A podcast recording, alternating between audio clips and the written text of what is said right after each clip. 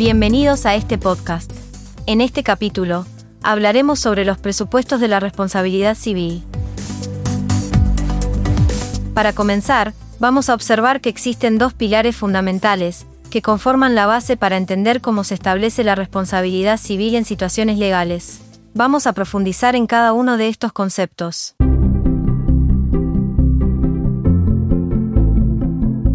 En primer lugar, tenemos la antijuridicidad.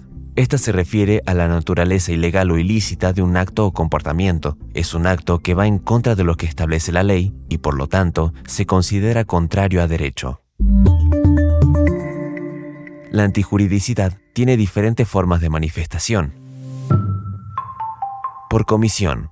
Esto implica realizar una acción que va en contra de la ley, como un acto ilegal deliberado. Por omisión. La antijuridicidad también puede surgir a través de la falta de acción cuando se tiene un deber legal de actuar pero se omite hacerlo. Comisión por omisión. En ocasiones, la antijuridicidad puede involucrar una combinación de acción y omisión, donde una persona causa daño al omitir actuar para prevenirlo durante la ejecución de otra acción. Por otro lado, la antijuridicidad puede estar justificada en ciertos casos, en el ejercicio regular de un derecho. Si una persona está ejerciendo legítimamente un derecho propio y no abusa de ese derecho, puede justificar un daño causado en el proceso. En legítima defensa. Es decir, permite a una persona defenderse a sí misma o a terceros contra una agresión actual, inminente, ilícita y no provocada, siempre que el medio utilizado sea razonable y proporcional. En estado de necesidad. En situaciones de necesidad, donde se trata de evitar un mal actual o inminente, que de otro modo sería inevitable y que amenaza a la persona o a terceros, la antijuridicidad puede estar justificada si el mal que se evita es mayor que el causado.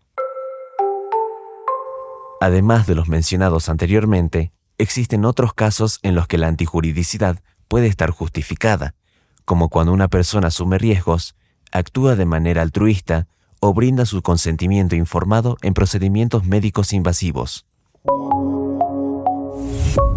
Continuando con este tema, vamos a definir el segundo pilar que conforma la base, para entender cómo se establece la responsabilidad civil en situaciones legales. Este es el factor de atribución y se refiere a la determinación de quién es el responsable de causar un daño. Puede ser subjetivo u objetivo.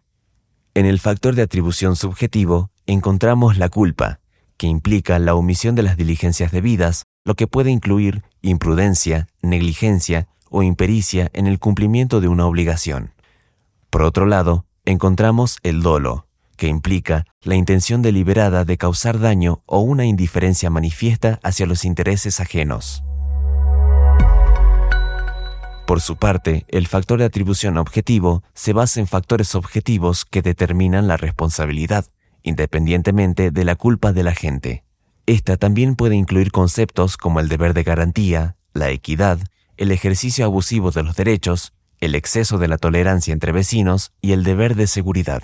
Así también, en situaciones de atribución objetiva, el responsable puede liberarse de la obligación de reparar el daño, demostrando que la causa del daño es ajena, a menos que haya una disposición legal que lo impida.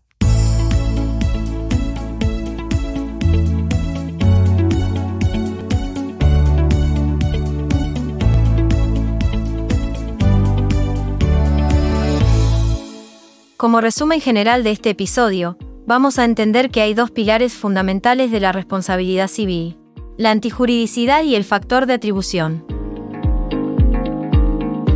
La antijuridicidad implica la ilegalidad de un acto que puede justificarse en ciertos casos, mientras que el factor de atribución determina quién es responsable del daño, ya sea subjetiva u objetivamente. Estos conceptos son esenciales, para evaluar la responsabilidad civil en diversos contextos legales. Esto fue todo por hoy. Recuerden ver la teoría en los libros, no solo en el módulo. Los esperamos en el próximo podcast de la carrera.